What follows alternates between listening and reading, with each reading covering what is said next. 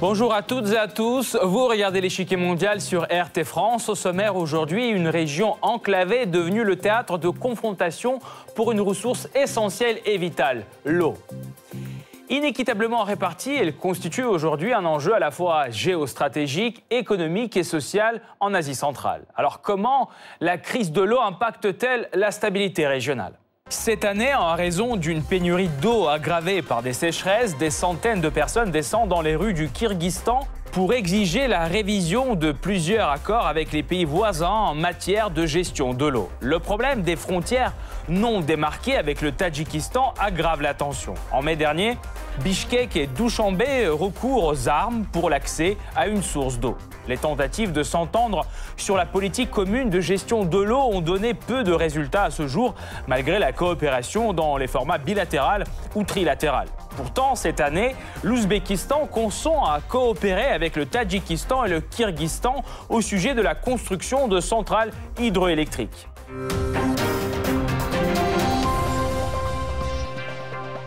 Avant de poursuivre, voici ce qu'il faut savoir sur cette crise de l'eau qui prend de l'ampleur en Asie centrale. C'est le Blitz. Par Asie centrale, on désigne cinq États ex-soviétiques. La région est traversée par deux grands fleuves, le Sir Daria et l'Amou Daria. Leurs cours sont largement gérés par les deux pays situés en amont, le Kyrgyzstan et le Tadjikistan respectivement. Les pays en aval, le Turkménistan, l'Ouzbékistan et le Kazakhstan, en dépendent fortement pour leur agriculture. Et ces trois ont un atout de taille face à leurs voisins d'amont, de vastes réserves d'hydrocarbures. Durant l'époque soviétique, la répartition de l'eau s'effectuait en vertu d'une gestion unique pilotée par Moscou. Les pays en amont libéraient de l'eau en été pour permettre à leurs voisins d'en bas de satisfaire leurs besoins en irrigation et d'atténuer les effets négatifs des sécheresses. En échange, les pays situés en aval approvisionnaient le Kyrgyzstan et le Tadjikistan en gaz, charbon et pétrole. Ce système de répartition disparaît avec l'éclatement de l'URSS. Ne bénéficiant plus d'un accès préférentiel aux hydrocarbures, les pays en amont commencent à consommer plus d'eau pour satisfaire à leurs besoins énergétiques, réduisant ainsi le débit pour les pays en aval. Les problèmes d'eau et d'énergie en Asie centrale pourraient provoquer non seulement de graves confrontations, mais aussi des guerres. Tel était le pronostic du président ouzbek Islam Karimov il y a presque dix ans. Les événements de ces dernières années démontrent qu'il n'avait pas complètement tort. Les affrontements se multiplient pour l'accès à des sources d'eau disputées le Kyrgyzstan et le Tadjikistan évitent de justesse une guerre à grande échelle cette année. L'Ouzbékistan et le Kyrgyzstan connaissent eux aussi des tensions régulières. Les tentatives de s'entendre sur la politique commune de gestion des ressources hydriques peinent à aboutir. Les compromis se négocient largement entre les pays concernés, mais sont-ils fiables? Sous pression de la rue, le Kyrgyzstan suspend cette année l'accord sur la démarcation des frontières avec l'Ouzbékistan. Celui-ci prévoyait de céder à Tashkent le barrage du réservoir de Kempirabad, source d'eau pour les villages frontaliers ouzbeks et kirghizes.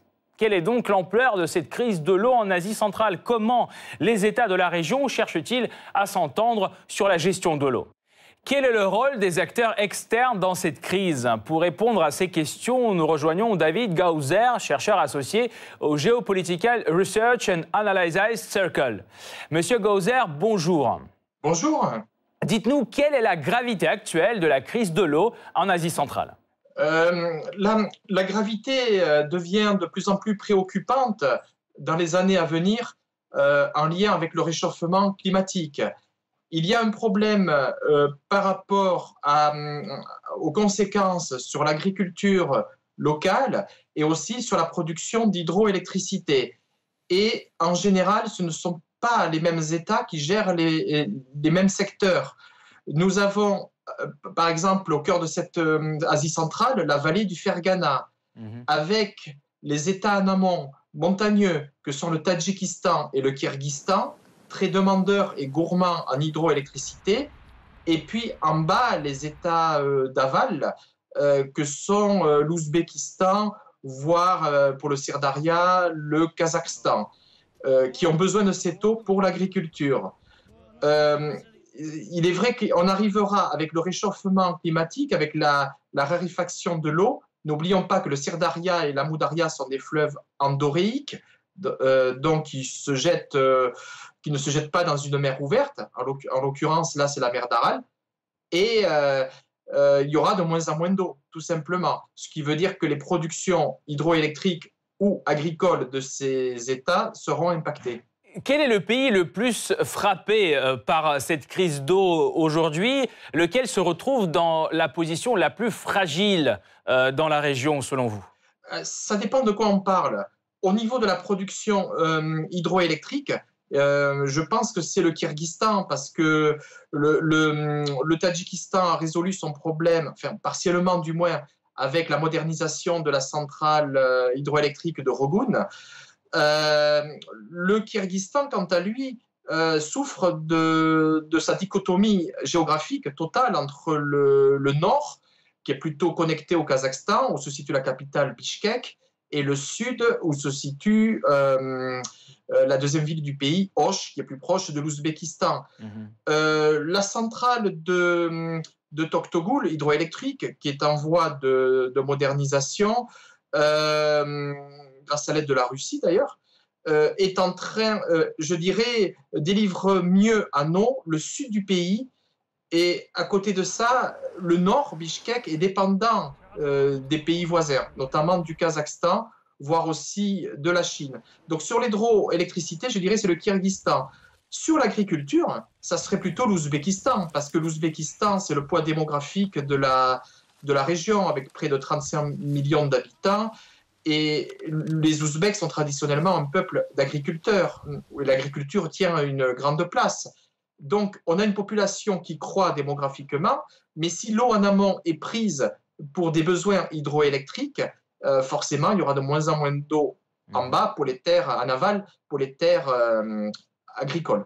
Monsieur Gauser, merci beaucoup. Nous allons poursuivre notre analyse tout de suite, mais nous vous retrouverons à la fin de cette émission pour plus de détails sur ce thème. Merci encore. L'Asie centrale fait face à une crise de l'eau d'une ampleur inédite. Plusieurs agences onusiennes tirent la sonnette d'alarme. Le 5 octobre 2021, l'Organisation météorologique mondiale désigne l'Asie centrale comme la seconde région la plus touchée par la pénurie d'eau après l'Afrique du Nord.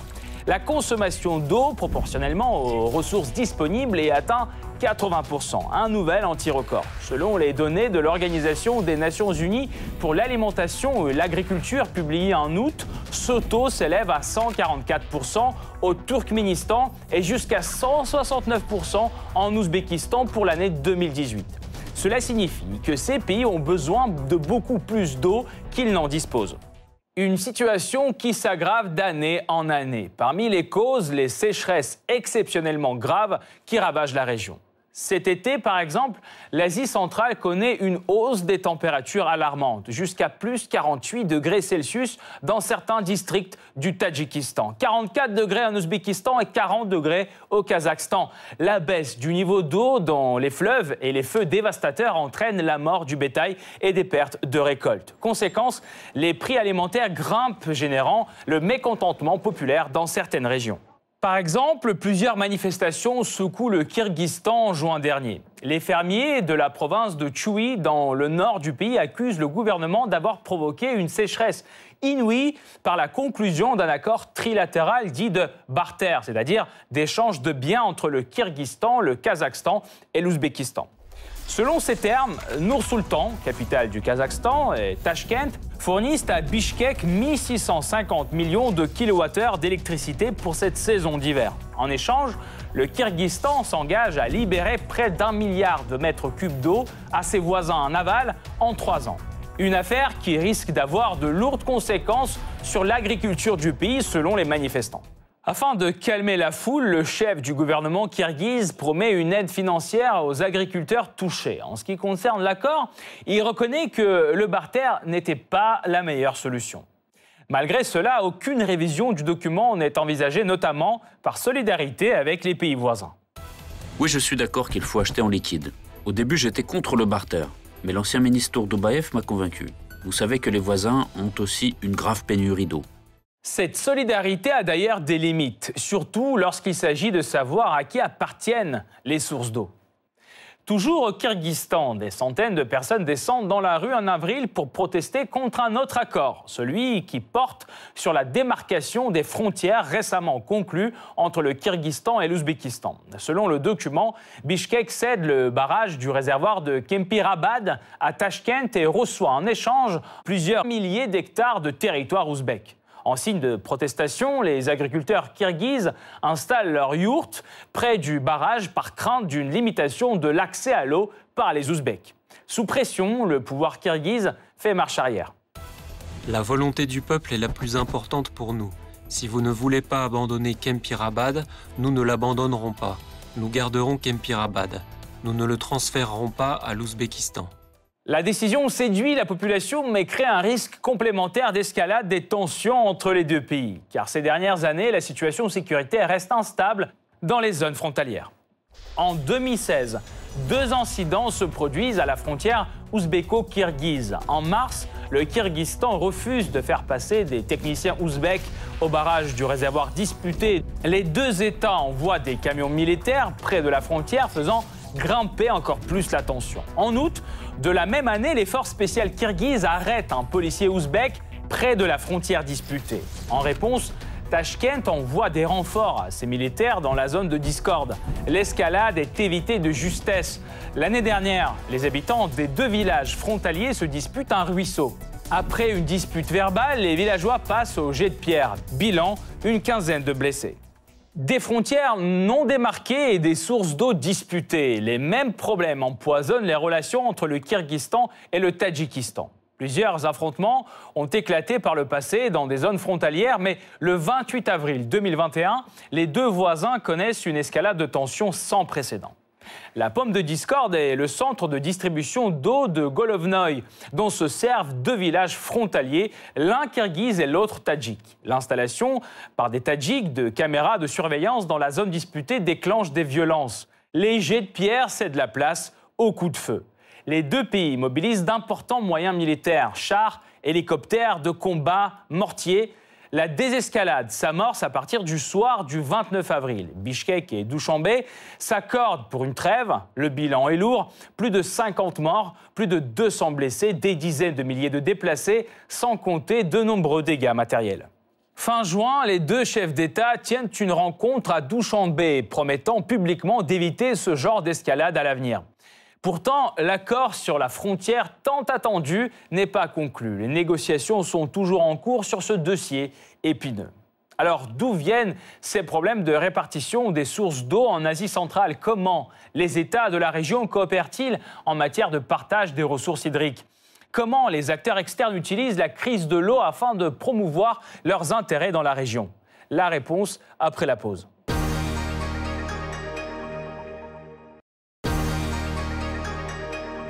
Théoriquement, l'Asie centrale ne devrait pas souffrir du manque d'eau. Ses réserves naturelles dépassent deux fois celles du Moyen-Orient et dix fois celles de l'Afrique du Nord.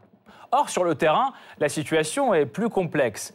Qu'est-ce qui empêche la gestion rationnelle de cette précieuse ressource? L'exploitation des ressources en eau de l'Asie centrale connaît un bouleversement à partir du milieu du XXe siècle. L'URSS décide de mettre en valeur la région au moyen d'une irrigation massive afin d'obtenir des cultures subtropicales. Elle cherche en particulier à devenir indépendante des importations de coton.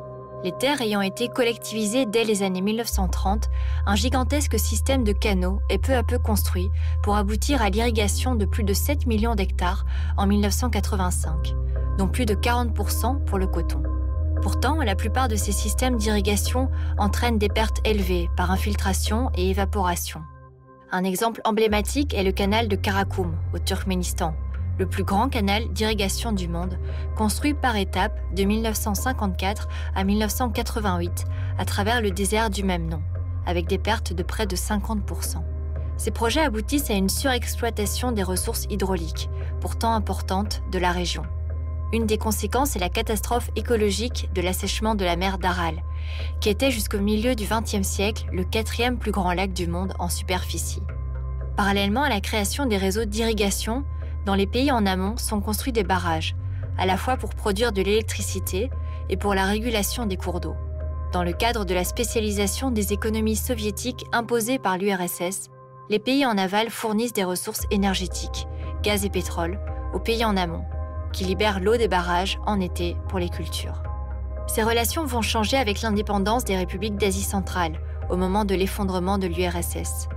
En 1992, les ministres de l'eau des cinq nouvelles républiques signent à Almaty, au Kazakhstan, un accord de coopération et une commission interétatique pour la coordination des ressources en eau est créée.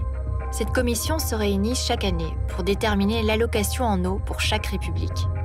Cependant, des différends vont vite apparaître, principalement entre les pays en amont et ceux en aval, chacun voulant utiliser ses ressources en fonction de ses propres projets de développement le Kyrgyzstan et le Tadjikistan se mettent à gérer les retenues d'eau en fonction de leurs propres besoins en énergie, et donc à lâcher plus d'eau en hiver pour faire fonctionner davantage leurs barrages hydroélectriques. Alors qu'en été, ils les retiennent pour leur culture, mettant en péril celles qui sont en aval. Quant aux pays situés en aval qui bénéficient de l'augmentation des prix des hydrocarbures, ils cessent ou réduisent leur fourniture de gaz et de pétrole aux pays en amont, en représailles, ou lorsque ceux-ci sont incapables de les payer. De plus, les nouvelles républiques manquent de moyens financiers pour améliorer ou même entretenir leur réseau d'irrigation. Les problèmes liés à la surexploitation de l'eau s'aggravent.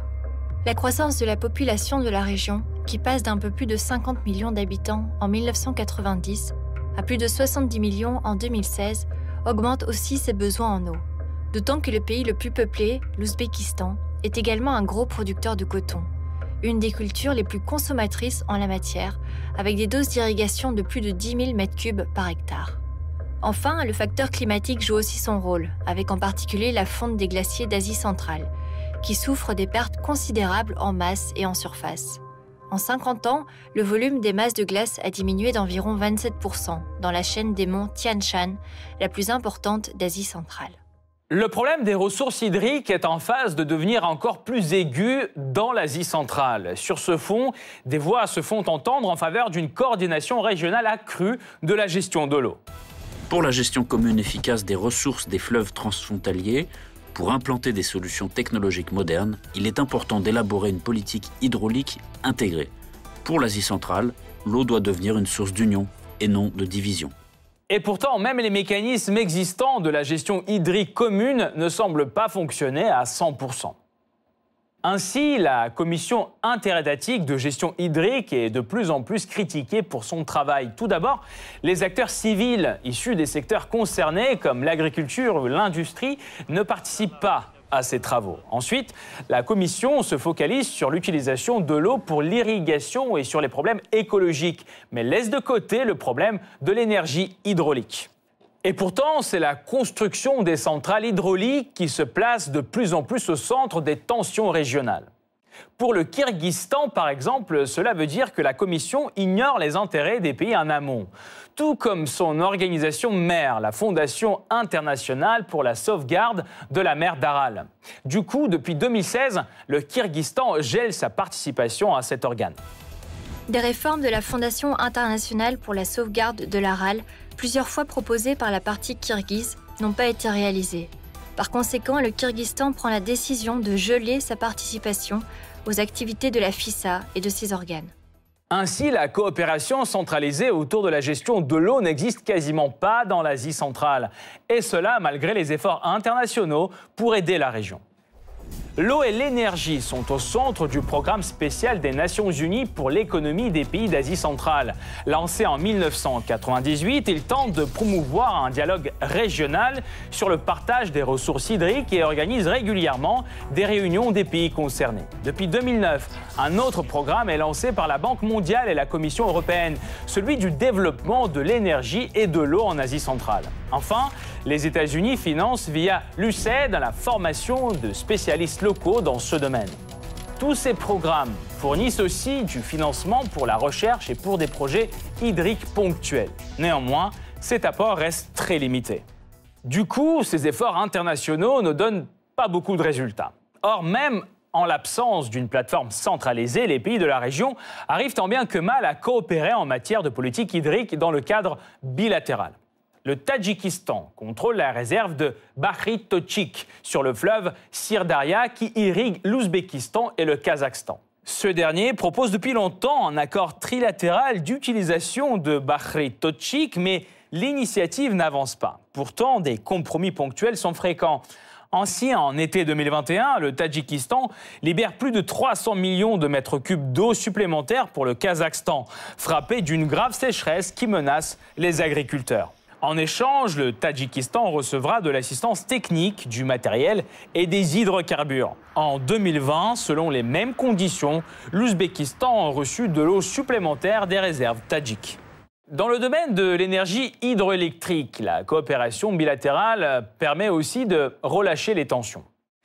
Ainsi, jusqu'à récemment, l'Ouzbékistan s'opposait résolument à tous les projets hydroélectriques des pays en amont. Selon l'ancien président Islam Karimov, la construction de ces centrales était un danger pour l'approvisionnement de son pays en eau.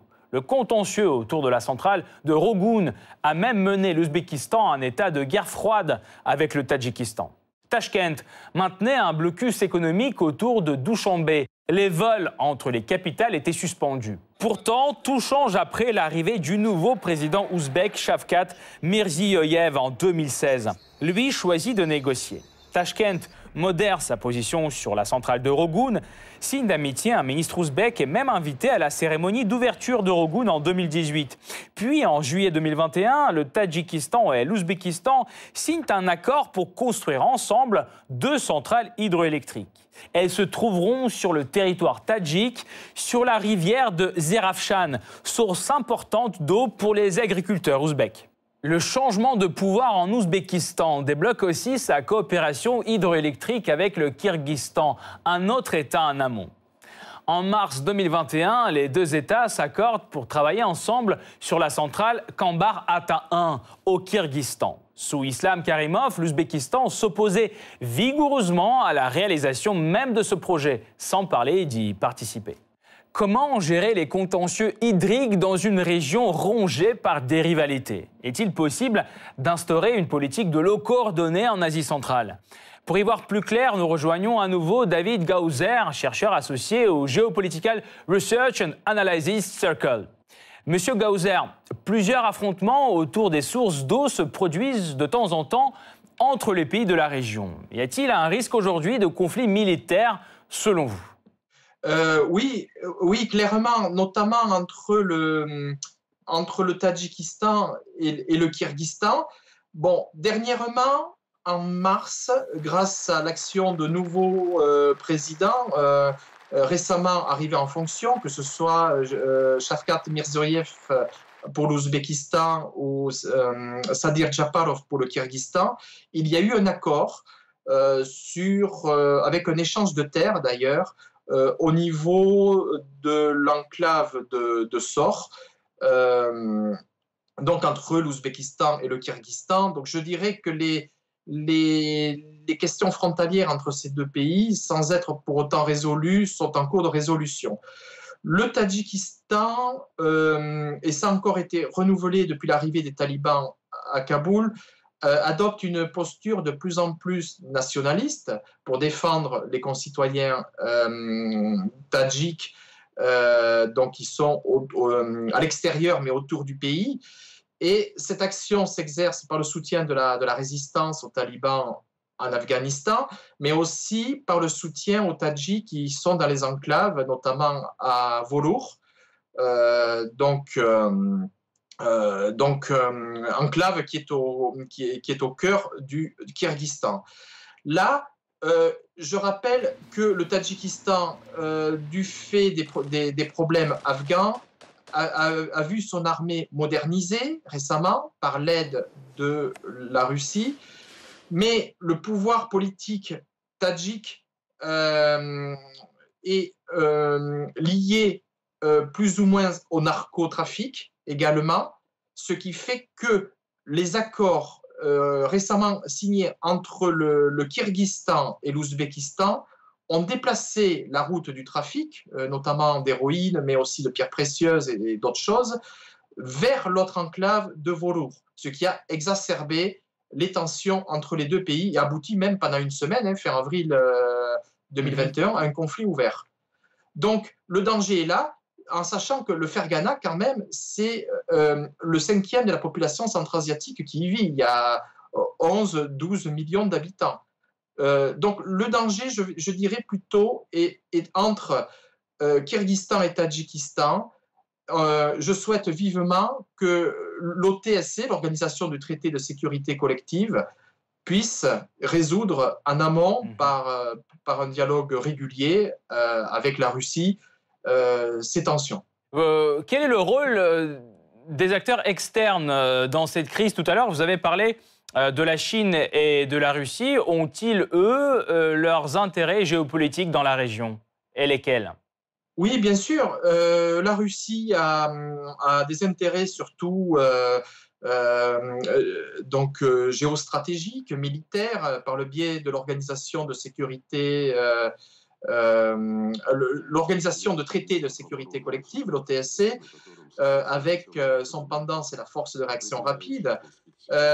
cependant, l'OTSC ne prévoit pas d'intervention dans le cadre de conflits internes à, ces États. L'OTSC est surtout basé pour contenir une menace extérieure à l'espace, en l'occurrence qui proviendrait d'Afghanistan.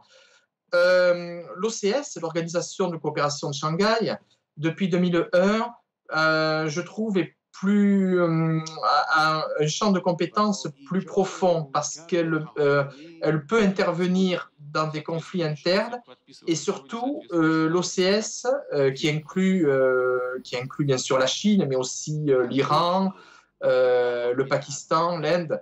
L'OCS apporte un volet économique. C'est c'est euh, les républiques d'Asie centrale, mais surtout la vallée du Fergana en elle-même, euh, euh, ont besoin d'être désenclavées pour, pour pouvoir renouer avec, la, avec un certain développement économique qui fait encore défaut dans le, dans le Fergana. Merci beaucoup, David Gauzer, pour cet éclairage. Je rappelle, vous êtes chercheur associé au Geopolitical Research and Analysis Circle. Merci beaucoup d'avoir été là. Cette partie-là n'est pas encore terminée. La semaine prochaine, une nouvelle partie vous attend avec d'autres pions sur l'échiquier mondial. À bientôt sur RT France.